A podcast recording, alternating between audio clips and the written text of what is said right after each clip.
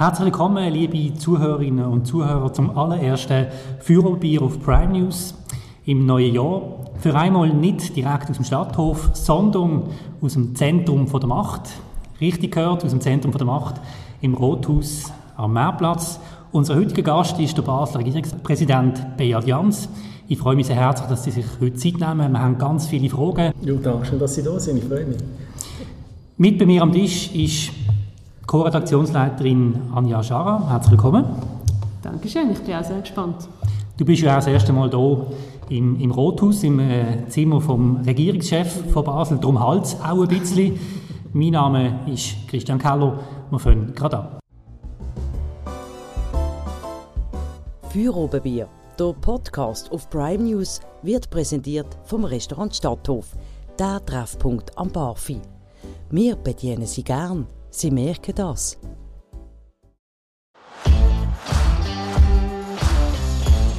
Herr Jans, zum Einstieg. Sie sind ähm, jetzt seit knapp einem Jahr in diesem Amt.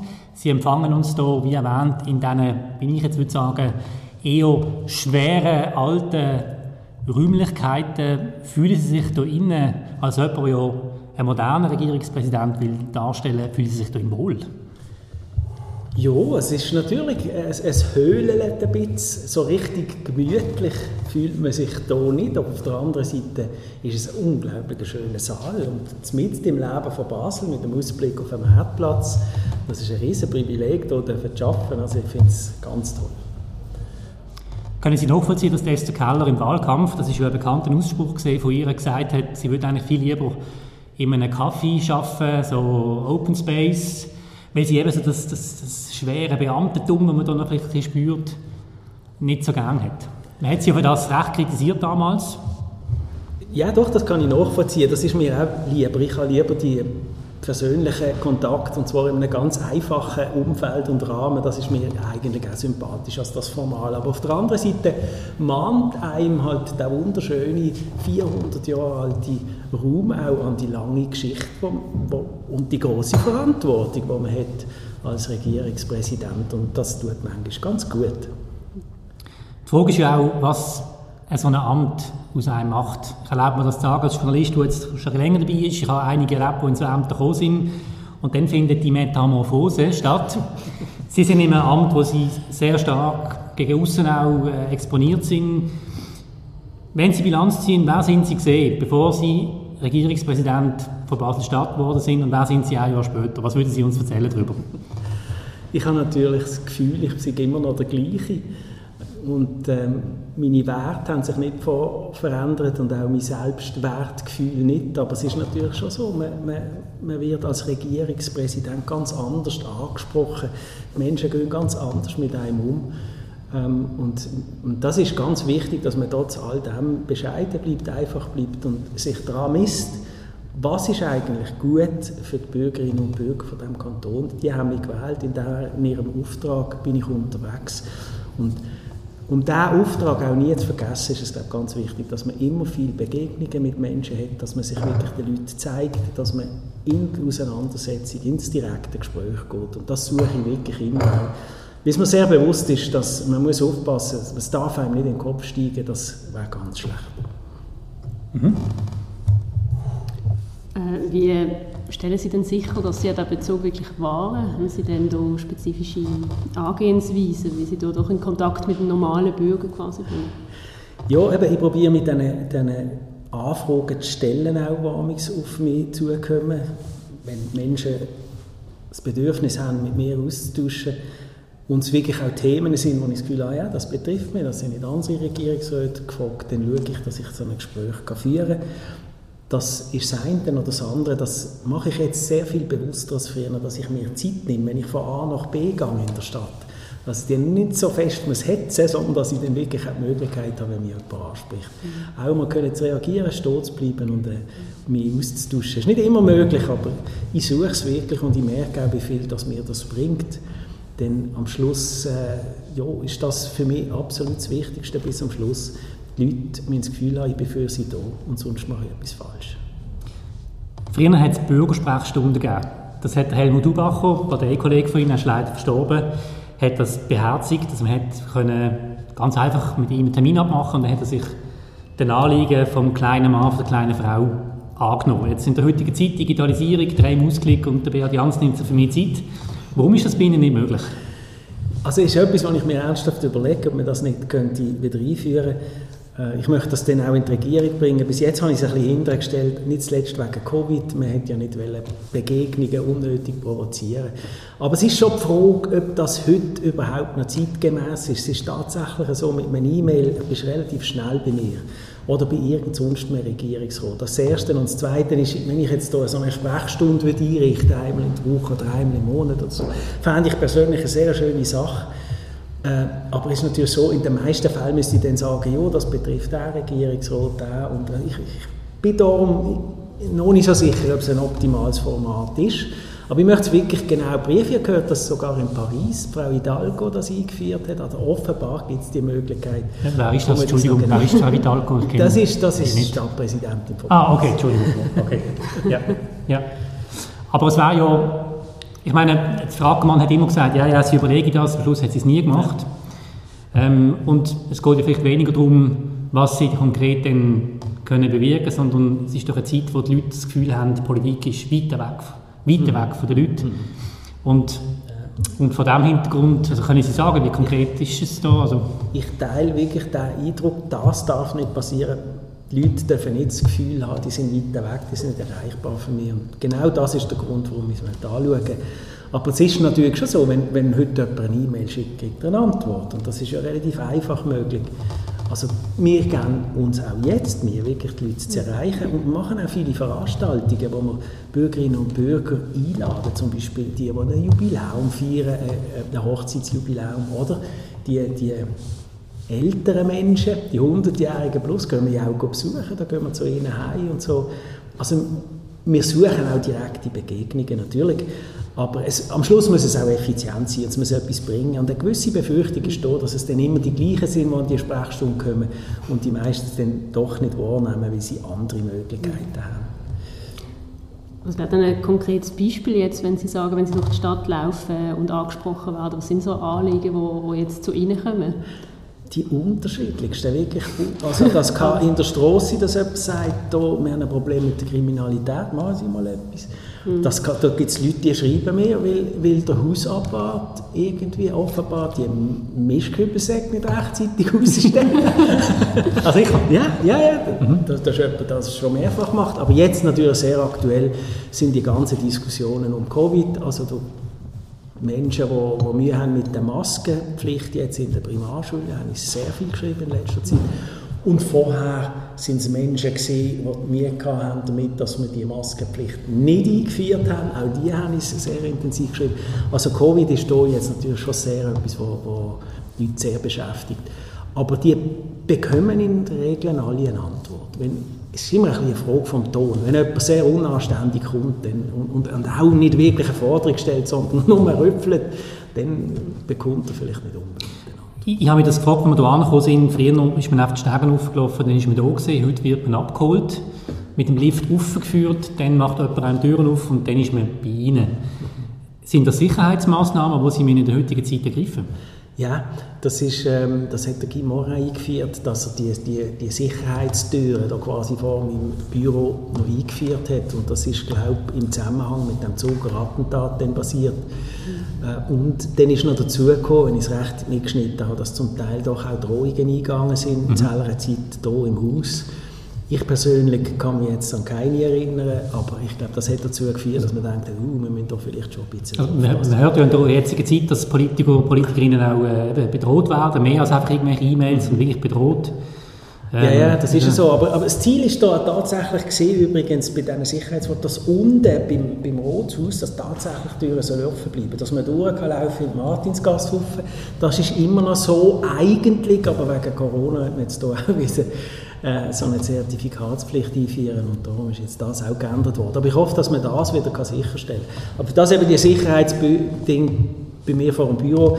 Es hat in letzter Zeit nur eine meines Wissens Meldung gegeben jetzt aus dem Regierungsrat, wo eine ganz konkrete Bedrohung kam ist mit diesen mit dem weißen Pulver, das da ans Gesundheitsdepartement geschickt worden ist. Das sind natürlich Hinweise, Aber ähm, es ist immer schwierig, natürlich die Situation einzuschätzen. Was klar ist, es gibt Menschen, die sehr unzufrieden sind mit der Verwaltung. Manchmal auch mit Gerichtsentscheid, die sie dann aber auf den Regierungsrat abwälzen und so. Das gibt es immer wieder. Meistens Menschen, die persönliche Entscheidungen nicht akzeptieren können. Und das ist auch der Grund, äh, zum Beispiel im WSU, CASP-Entscheid sind ganz, ganz schwierig für die Leute zum Teil zu verstehen.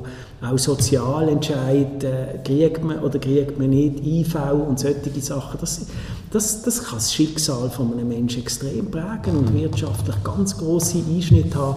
Und da muss man auch ein gewisses Verständnis haben, dass die Leute das zum Teil nie haben zu akzeptieren. Aber man kann nicht anders als einen Entscheid treffen als Regierungsrat und äh, das mit, mit bestem Wissen und Gewissen machen. Gut, jetzt eins der Highlights, wo noch nicht so lange her ist, aber hochinteressant zu verfolgen.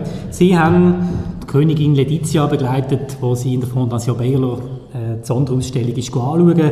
Man weiß ja, solche Auftritte sind hochsensibel und hochheikel. Ähm, weil da gibt es genaue Anweisungen, wer wo steht und was man muss anziehen muss. Der Guy Morin ist damals, wo das schon mal gesehen ist, der Besuch ziemlich schlecht weggekommen, weil er äh, falsch gekleidet war, weil man überall nicht lesen konnte. Herr Jans, können Sie uns einen Einblick geben, wie das ist, wie Sie als Regierungspräsident dort die Königin von Spanien empfangen haben? Was, was haben Sie so dabei gelernt? Wie ist das gesehen? Ja, das ist äh, extrem spannend gewesen. und ich kann Ihnen sagen, ich bin total nervös gewesen, wie selten. Meine, meine beiden Eltern sind Bauernkinder also die haben mir jetzt die Manieren, die man da unter Aristokraten hat, definitiv nicht beigebracht. Ich habe wirklich nicht gewusst, was ich machen muss. Ich habe dann entsprechend natürlich die, die Informationen eingeholt. Und äh, ums Outfit habe ich mich dann selber gekümmert. Das sind, offenbar hat sie da selber Vorgaben gemacht, Königin hat gesagt, dunklen Anzug, Krawatte. so. Ja, das ist... ja, ja, hat mir sehr, hat mir sehr geholfen. Und ähm, ja, und dann bin ich auch wirklich entsprechend nervös gewesen, als sie dann mit ihrer Limousine, also es sind etwa zehn gewesen, mit dem ganzen Sicherheitstross da vor dem Baylor eingefahren ist und ich dort die große Ehre gehabt, sie als Erste zu begrüßen, wenn sie aus dem Auto aussteigt. bin wirklich sehr nervös gewesen. Bin dann aber vorne dran gestanden mit dem Sam Keller von Baylor und auch mit dem Leiter vom Prado Museum und mit einem Botschafter und die haben alle gesagt, easy, die Frau ist ganz locker die musst du nicht einmal als Majestät ansprechen, obwohl das formell so nötig wäre. Sie hat überhaupt kein Problem. Das Ganze locker ist ja selber keine Aristokratin. Das ist das hat schon richtig gesehen. Ja, ja, natürlich, genau. Sie hat dann selber gewählt, den König äh, zu heiraten und ist von dem her auch wirklich locker drauf gewesen. Und das hat mir dann ein bisschen Nervös Nervosität genommen. Und nachher hat sich das sehr schön entwickelt. Unkomplizierte Gespräche. Wir sind dann zusammen durch die Ausstellung gelaufen, wo man dann fürs Publikum gesperrt hat und dann ist das eine sehr lockere Sache geworden. Über was redet man denn mit der Königin sie, sie ist doch ganz klar äh, auf die Kunst fokussiert. Sie, sie ist wirklich echt interessiert an dieser Ausstellung. Sie ist große Kunst ähm, interessierte und hat wirklich wissen bei diesen Bildern, was steckt dahinter. Der Kurator hat das hervorragend gemacht, ihre, die Sachen aufgezeigt. Der Sam Keller und auch der Prado-Chef haben das ergänzt mit Informationen und sie ist total glücklich gewesen. Das ist das, was sie wollte, oder? Mhm. Über Kunst etwas erfahren und nicht all die Selfie-Termine, die dann noch rundum halt auch ja. müssen sein. Also es ist halt einfach so, man fragt sich so, wenn man das von außen anschaut. Ich meine, allein das Kleid, das sie anhat, hat mehr Wert, als viele Leute auf dem Konto haben. Es wirkt alles unglaublich inszeniert. Jeder Schritt wird von einem Fotograf festgehalten man, hat, wartet fast darauf, dass irgendetwas passiert, was nicht sollte. Das ist ja so ein bisschen das, die Stimme, die mitschwingt. Genau. Also, Sie haben schon gesagt, Sie sind nervös gewesen. Meine Frage ist also ein bisschen, gefällt Ihnen das denn so? Also sind Sie für das Regierungspräsident geworden? Ist das der Höhepunkt von Ihrer politischen Karriere, wo Sie angestrebt haben? Nein, ich glaube überhaupt nicht. An das habe ich wirklich nie gedacht, als ich in die Politik hineingegangen bin, dass mir irgendwann so etwas widerfahren würde. Aber ich gebe offen zu, ich habe es absolut spannend gefunden und, und faszinierend, einmal dort sehen und auch für mich können sagen, Gott sei Dank bin ich nicht König.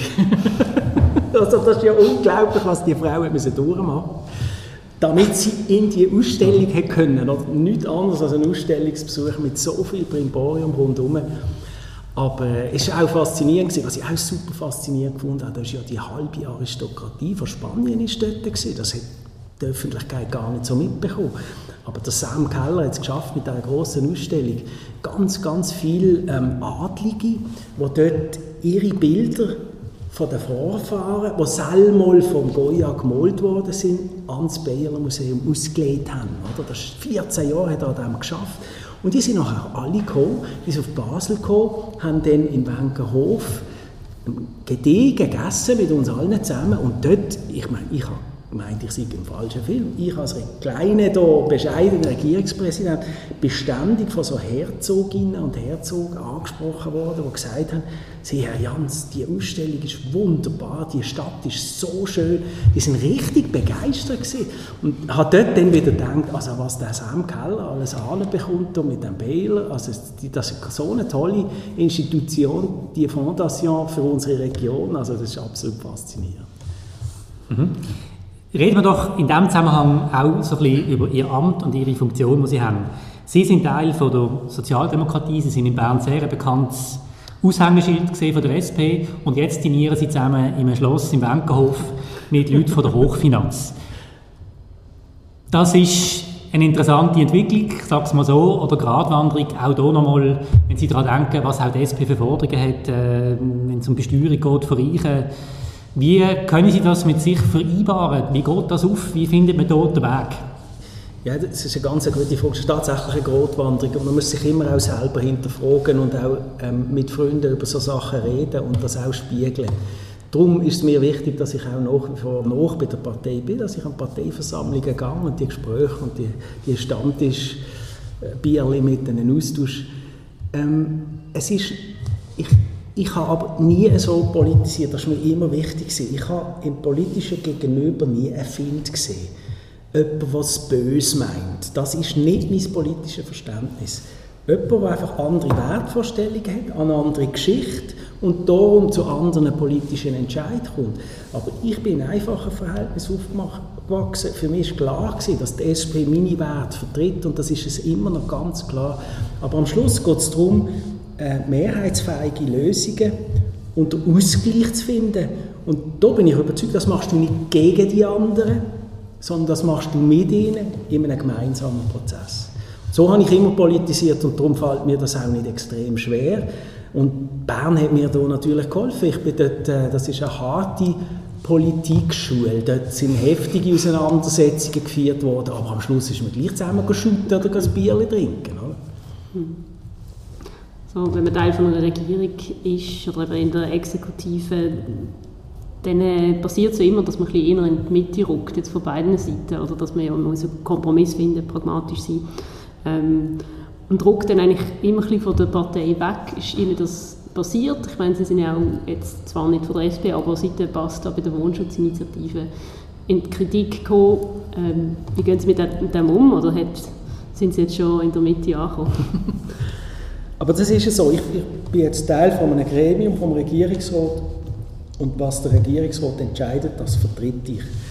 Ähm, man kann natürlich in der Art und Weise, wie man es macht, vielleicht auch in der Art und Weise, wie man kommuniziert, noch gewisse Akzente setzen. Aber am Schluss macht die Position der Gesamtregierungsrat. Im Moment, wo man sich dieser Wahl stellt für den Regierungsrat, weiß man das. Das ist ein Teil von dem Amt, das gehört dazu. Mir fällt das nicht nicht schwerer als den anderen, glaube ich. Es gibt Situationen, wo du denkst, jo, da schlucke ich jetzt leer, da muss ich jetzt durch. Und es gibt andere, wo du sagen doch, der Kompromiss, den wir ausgehandelt haben, der stimmt, der ist für Basel richtig. Und so ist das von Situation zu Situation wieder unterschiedlich, aber also, mir bricht, bricht definitiv ähm, nichts weg, wenn ich ab und zu einmal auch muss sagen hört, liebe Leute von der SP, das sehen wir anders.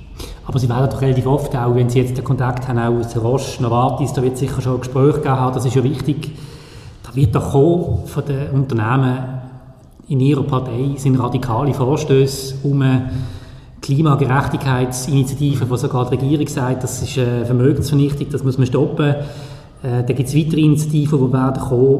Da kommen Sie doch plötzlich an einen Punkt an, wo sie sich entscheiden müssen. Da können sie nicht sagen, die Regierung. Da müssen sie als Beadianz auch Stellung beziehen.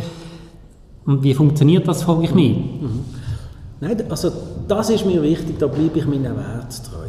Dort, wo ich den Spielraum habe, dort, wo ich innerhalb der Regierung kann meine Positionen einbringen kann, dort werde ich das machen. Und da bin ich, äh, ja, da bin ich eher ein linker Ausleger, sogar innerhalb von der SP, jetzt zumindest nach Berner Standards.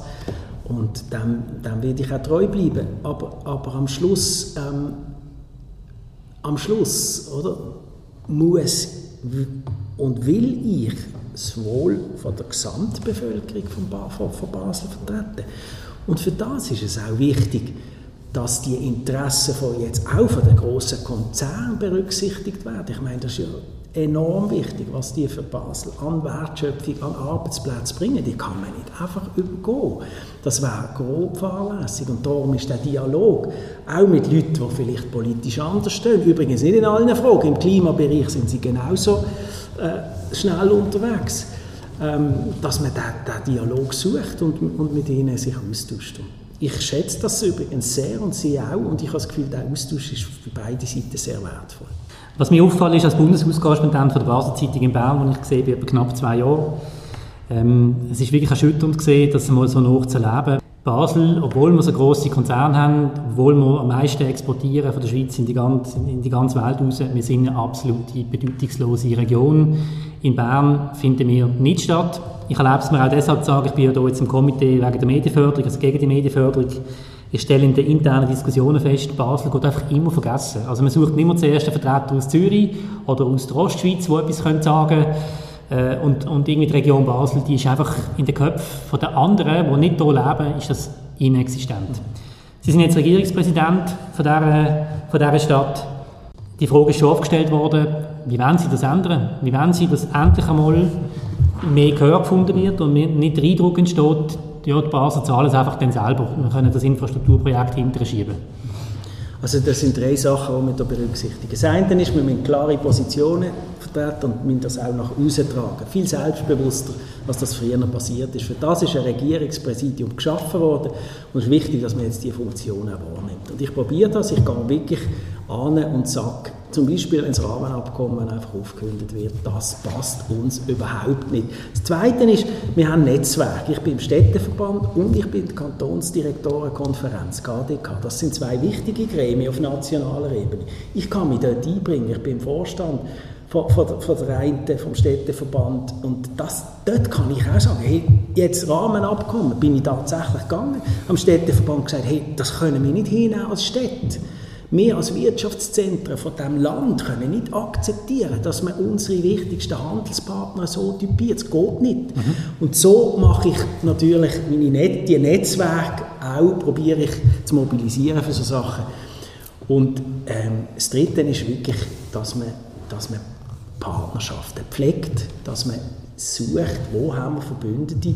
Jetzt zum Beispiel gerade im Rahmenabkommen mit dem, mit dem Wilfried Kretschmann, der Bundespräsident von, von Baden-Württemberg, mhm. Landespräsident von Baden-Württemberg, das ist ein hervorragender Verbündeter. Und mit dem haben wir das Gespräch gesucht, wir haben direkte Telefonkontakt gehabt, Treffen gehabt die sicher auch dazu beigetragen haben, dass er jetzt wirklich eine aktive Rolle spielt und zum Beispiel der Frau von der Leyen in Brüssel mitteilt hat, dass es wichtig ist für Baden-Württemberg, dass, dass die, die Rahmenabkommengeschichte weitergeht und dass wir zum Beispiel mit dem, äh, mit dem Erasmus und mit dem Horizon zwei ganz wichtige Forschungsprogramme mit der Schweiz weiterführen sagt er als, als Nachbar. Und das ist, glaube ich, das, was wir machen müssen. Wir sind so klein, dass wir jederzeit immer Verbündete brauchen, wenn wir etwas wollen, können durchsetzen mhm. Ja, aber vielleicht ein Beispiel, was ich mehr noch meine, ist, also das ist klar, das macht Sinn, allerdings haben das Ihre Vorgänger auch immer schon gesagt, mir fällt einfach, einfach ein konkretes Beispiel. Mir hat der Nationalrat aus der Innerschweiz erzählt, er sei hier zufällig an einem Lobbyanlass von der Region Basel angelaufen. Dann hat es geheißen, es ginge hier ums Herzstück. Dann habe ich gedacht, ja, nein, da kommt er sicher nicht, das ist wahrscheinlich Pharmalobby. er hat nicht begriffen, das ist den Leuten nicht klar, dass es hier um S-Bahn geht. Mit dem will ich sagen, ich habe das Gefühl, die Region Basel schafft es nicht, in Bern Anliegen zu deponieren. Wenn Sie schauen, wie die Westschweizer machen, das wissen Sie bestens, die gehen einfach unten ins Restaurant und machen eine Party um halb elf, wo es Weisswein gibt. Und dann sind alle am Tisch und Judy Hui und dann wird abgestimmt. Ich tue es jetzt ein bisschen zuspitzen, aber wir dann irgendwie von Herzstück reden und da kommt gar niemand draus. Denkt jeder, es würde die Basler, wenn irgendetwas soll das doch selber zahlen. Das ist die Grundstimmung. Sind Sie einverstanden mit dieser Analyse? Ich bin einverstanden mit dieser Analyse. Und das muss doch ändern. genau. Und da hilft mir natürlich die Erfahrung. Oder? Ich weiß natürlich aus eigener Erfahrung, zehn Jahre lang, welche Anlässe sind interessant für, für die, die dort im Bundeshaus rein und rausgehen. Und welche sind es nicht? Übrigens, der Anlass, den Sie dort gesehen sind, der war ja super Besuch. Gewesen. Also wenn es der gleiche ist von okay. meinen, zum Herzstück, da hat es etwa 70 Leute gehabt, das ist unglaublich viel gehabt. Es ist einfach genau der richtige Moment gewesen, der, wo alle Durst haben und sagen, ah, da gibt es etwas gratis, gehe ich mal reinschauen. Mhm. Und das ist ja interessant der, der Manfred Herr zum Beispiel, Freddy Herr von der SVP, ist dann gerade neben mir gestanden. Und dem ist es genau so gegangen, Herzstück, was ist das? Dann sage ich S-Bahn. Er sagt, ah ja, das haben wir jetzt in Zürich auch. ist das wichtig für euch, hat er mich gefragt. Dann sage ich, ja, das ist sehr wichtig. Er sagt, ja, ist gut, das können ihr haben. so hat er das gemacht. Einfach, der, Moment war gut, gewesen, es war ihm sympathisch gewesen und hat begriffen, aha, dann ist das ein grosses Anliegen. Aber es ist schon so, es, es ist relativ wichtig, als man den richtigen Moment verwünscht. Und was, glaube ich, ganz wichtig ist, man muss als Region Schwerpunkt setzen. Man genau, muss dranbleiben, Jahr für Jahr die gleiche Botschaft sagen, das brauchen wir, das brauchen wir, das brauchen wir, bis es der letzte Begriff hat. Und nicht irgendwie alle drei Monate wieder einen Anlass zu einem anderen Thema. Das bringt nichts. Was sind denn die Schwerpunkte oder wo sind Sie die? Ja, ich sehe das tatsächlich äh, in diesem Verkehrsbereich. Dort Herzstück, eben Knoten und Ausbau von unserem Nahverkehr im, im ganzen, in der Agglomeration. Das ist sicher eins. Das andere ist ganz klar jetzt äh, ein Rahmenabkommen, respektive kurzfristig vor allem der Anschluss an Horizon und Erasmus. Und wie ist da der Stand der Dinge? Ja, eben, da sind wir dran, wirklich auf allen Ebenen. Also, wir, viel gegangen ist wahrscheinlich nicht, hat man jetzt Gefühl. Ja, es ist natürlich schon, es ist enorm schwierig, gerade vor allem wegen Horizon und Erasmus. Mhm. Und da haben wir es, ich habe es probiert, dass man die Idee von Erik Nussbaum, der gesagt hat, man die Kohäsionsmilliarden verdoppeln, quasi als Angebot, damit der Herr Gassis, wenn er das nächste Mal auf Brüssel geht, ein bisschen Verhandlungsmasse hat. Das ist ja leider abgestürzt. Aber dort im Vorfeld haben wir noch probiert, ein bisschen zu mobilisieren für die Lösung. Die ist ja fast durchgekommen. Es ist, ist knapp knapp äh, gescheitert, aber das ist der Weg. Am Schluss, man muss erstens konkrete Ideen haben, nachher wirklich das konzertiert einbringen und alle Verbündeten, die man kann finden kann, suchen und dann im rechten Moment den Input zu machen. Ich würde gerne mit Ihnen über zwei Themen reden. Jans Zeit ist äh, am Fortschritt, es geht immer schnell. Das eine ist so ein bisschen Thema Klimawandel, das ist ja ein ganz grosses Stärkepferd von Ihnen.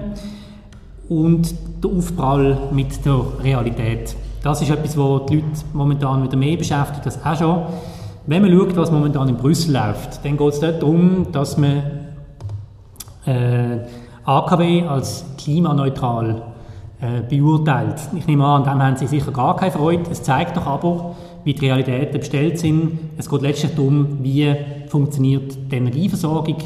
Wenn wir keinen Strom mehr haben, kann man lang sagen, man muss halt mehr auf Erneuerbare setzen, dann haben wir keinen Strom mehr, dann haben wir Anarchie, dann haben wir Chaos. Wie wenn Sie glaubwürdig als Regierungspräsident eine Politik vertreten, wo Sie können den Leuten sagen können, es funktioniert und es ist nicht einfach Ideologie?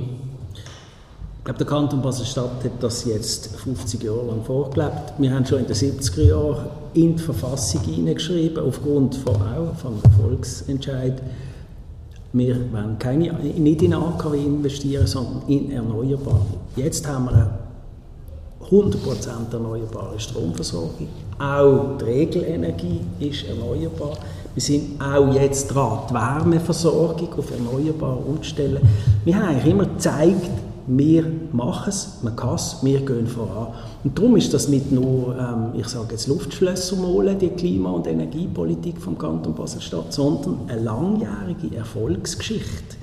Und das Interessante ist, sie hat sich für uns immer ausgezahlt. Wir haben bis jetzt noch nie einen Nachteil gehabt daraus, auch was der Strompreis im internationalen Vergleich anbelangt, auch was die Unabhängigkeit anbelangt, haben wir gezeigt, es geht. Und ich glaube, das soll auch im Klimaschutz jetzt unsere Leitlinie sein, zeigen, dass es möglich ist.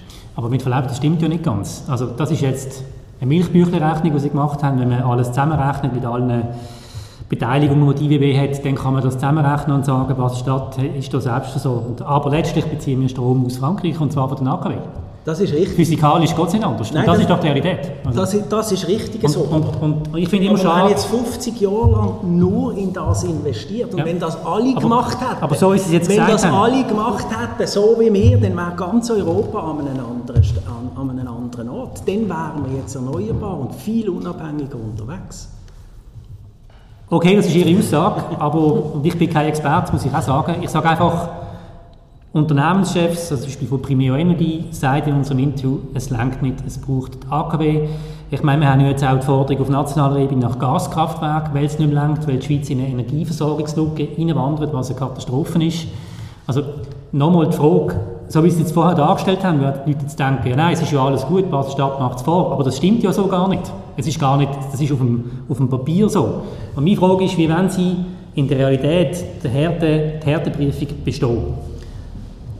Also zuerst möchte ich sicherstellen, es ist völlig klar, Versorgungssicherheit muss jederzeit können sichergestellt werden. Das ist ganz klar, das ist oberstes, ähm, oberstes Ziel.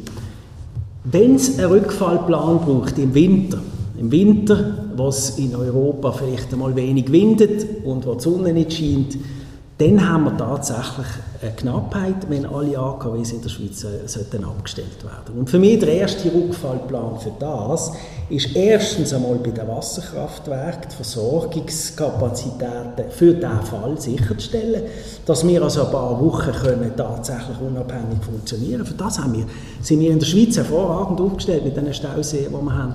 Der zweite Rückfallszenario, wenn denn das auch nicht verhebt, wäre für mich Gaskraftwerke, die man aber nur anstellt, genau in den Situationen, wo man sie braucht. Was man nicht darf, ist Gaskraftwerke einfach jetzt subventionieren, wie das die EU will. Das wird dann zur Folge haben, dass plötzlich wieder mehr Gas verbraucht wird und man Erneuerbare eben nicht zubaut. Und das muss am Schluss das oberste Ziel bleiben, so wie das Basel jetzt seit Jahrzehnten macht. Was sagen Sie denn zu Brüssel und AKW-Plänen? Also das finde ich, ehrlich gesagt, kann das nicht unterstützen. Und darf nicht vergessen, eben wir als Kanton werden uns gegen neue Atomkraftwerke wehren. Das steht bei uns in der Verfassung. Die Regierung hat den Auftrag, daran hat sich nichts geändert.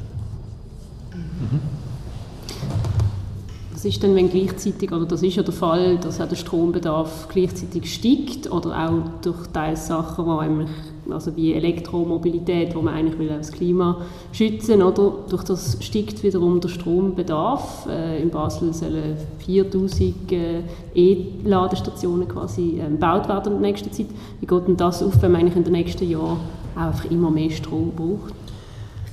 Auch das ist natürlich eine ganz wichtige und richtige Frage. Ich habe ja in der SP immer äh, so politisiert, dass ich, dass ich quasi so Szenarien mir überlegt habe mit meinen Kolleginnen und Kollegen und dass wir entsprechende Vorschläge gemacht haben. Und ich komme aufgrund von dem zur Einschätzung, dass der Kanton Basel-Stadt und die IWB eben richtig agiert. Sie sind am Vorausdenken, am Vorausplanen und unterstützen jetzt auch das, was der äh, große Rot beschlossen hat, nämlich, dass wir eine Solaroffensive machen, dass wir auch im Kanton selber weitere Kapazitäten zubauen für, für Stromproduktion. Wie sehen Sie die Nachhaltigkeit bei der Energiemobilität, was große, also äh, Elektromobilität, Entschuldigung, äh, was großes Thema ist. Man hat jetzt gerade von der ETH eine Studie bekommen, die nicht so gut ausgefallen ist für all die E-Trottinette, mit anderen Worten, die sind Schrott. Ähm, wie sehen Sie die Diskussionen? Nehmen Sie einmal so E-Trottinette, E-Bikes, die haben eine negative äh, Umweltbilanz. Ich glaube, so hat es die ETH Also wenn sie, beschrieben. teil, wenn sie teilt werden. Wenn sie teilt werden, Entschuldigung, nur präzise bleiben, ja, wenn sie teilt werden. Wie sehen Sie das? Das ist ja so ein Thema, oder? Ja, ja, das ist ein Thema auf jeden Fall. Also ich selber ähm, habe mich Velo und bin sehr zufrieden mit dem. Brauche jetzt die, die Elektroangebote nicht und störe mich auch an daran, dass die da im Zeug rumstehen, ehrlich gesagt. Aber auf der anderen Seite ist das eine Möglichkeit, um vielleicht ein bestimmtes ähm, bestimmte Klientel können abzuholen und ihre Mobilitätsbedürfnisse. Es ist ein Versuch, den muss man jetzt weiter beobachten. Ich bin nicht sicher, ob die Studie dort die alle richtigen Annahmen getroffen hat. Sie geht auch davon aus, dass die Batterien relativ schnell entsorgt werden, weil sie den Verkehrsbedürfnissen nicht mehr entsprechen. Und da, glaube ich, kann man noch einiges rausholen. Wir sind jetzt hier auch im, im, im Smart City Lab zum Beispiel mit einem, mit einem Projekt dran, wo man probiert, eben die die, Lebensdauer von diesen Batterien zu verlängern. Und, dann sieht natürlich die Ökobilanz von diesen Geräten auch wieder besser aus. Wir kommen langsam ans Ende von diesem Gespräch. Ich möchte gerne noch auf einen Punkt eingehen, da geht es ein bisschen um die Amtsführung auch, wir haben schon darüber geredet. Sie ähm, sind immer wieder auch in den Medien gekommen, ähm, weil sie ein bisschen den Puls ein bisschen ausgeschlagen haben, ich sage es mal so. Das eine ist gesehen, weil sie Sebastian Kölliger und noch Bertschi angestellt haben äh, als Co-Generalsekretär. Da hat man gesagt, das ist Parteifilz, über das ist viel diskutiert worden. Etwas anderes, was weniger diskutiert worden ist bis jetzt, ist ihren Entscheid, das muss ich kurz erklären, dass sie bei Ausschreibungen wenn es um eine sogenannte Lohngleichheitsanalyse geht, wo eine Firma muss offenlegen muss, dass sie faire Löhne für alle zahlt, dass sie dort nur den staatlichen Anbieter berücksichtigen. Private Anbieter, die die Analyse auch machen, die werfen ihnen vor, dass sie äh, diskriminierend, also die verstehen auch nicht, warum die nicht dürfen an diesem Programm teilhaben äh, Uni-Professorin, äh, Rechtsexpertin in Zürich kritisiert sie auch dafür und sagt, das dürfen wir nicht machen. Da frage ich mich bei Ihrer Amtsführung, warum machen Sie das? Wir haben natürlich den Auftrag vom Grossen Rat, dass wir bei Ausschreibungen, bei Beschaffungen die Lohngleichheitsfrage stellen müssen. Und wir haben auch den Auftrag, dass das ein Ausschlusskriterium soll sein. Dass also eine Firma, die Lohndiskriminierung macht gegenüber Frauen, dass die nicht teilnehmen an solchen Ausschreibungen. Und für das haben wir uns jetzt für das Logip-System entschieden. Das staatliche System. Das staatliche System. Es, ist, es hat den Vorteil, dass es gratis ist für alle, die dort mitmachen. Oder? Die anderen sind, da muss man zahlen dafür. Das ist der eine Vorteil. Und der andere Vorteil ist, dass es tatsächlich noch scharfe Kriterien setzt. Ich kann sagen, ja, erfüllt oder nicht erfüllt. Die anderen machen das nicht und sind in dem Sinn für unser System nicht brauchbar, weil das verlangt der Ausschluss oder die Ausschlusskriterien. Jetzt haben wir aber gehört, dass das offenbar bestritten wird von Juristen, dass wir das überhaupt dürfen. Diesen Vorwürfen gehen wir nach. Bis jetzt sind wir juristisch zu anderen Schlüssen gekommen, aber wir schauen das an und ich glaube, ich, ich nehme es jetzt auch nochmal in die Regierung rein, um das wirklich können, dort auch fundiert anzuschauen. Wenn Ihnen jemand sagt, das ist jetzt typisch, das ist einfach Staat alleine, Staat first, Monopol schaffen staatliche, was entgegnen Sie? Ja, das ist jetzt einfach das finde ich jetzt ein bisschen gesucht in diesem Fall. Natürlich, es gibt Bereiche, wo Wettbewerb und Privatwirtschaft eindeutig besser sind als der Staat. Aber wenn es darum geht, Kriterien zu formulieren und Formular, wo man muss ausfüllen muss, damit man an einer staatlichen Ausschreibung teilnehmen kann, dann finde ich das ein bisschen gesucht. Äh, und ehrlich gesagt, der Staat tut noch manchmal ein Formular vorschreiben und dass er dort irgendwie einen Wettbewerb zulässt oder sogar eine Auswahl, das habe ich also noch nie gehört. In der Regel sind die Leute froh, wenn sie wissen, welches Formular sie ausfüllen mhm. Aber sie bringen es einmal in die Regierung. Ja, das machen wir. Gut, wir sind am Schluss von dieser Sendung. Herr Jans, vielleicht noch ganz zum Schluss. Was ähm, wünschen Sie sich für das Jahr? Ja, das... das Ruhe. Nein, Sie wissen, was jetzt kommt. Oder? Es kommt natürlich das Corona. Das, äh, zuerst möchte ich mal allen danken, die da helfen, mit ihrem Beitrag zur Lösung von dieser Pandemie beizutragen. Ich meine, es gibt ganz viele Leute, die da Unglaubliches leisten dafür. Und ich möchte einfach wirklich den Leuten, ich wünsche, dass die Leute dranbleiben, dass sie die Geduld aufbringen weiterhin und, und, und dass wir zusammen das schaffen. Ich bin überzeugt, es wird kommen, es, der Moment wird kommen, wenn wir es hinter uns haben, aber wir wissen alle noch nicht wann.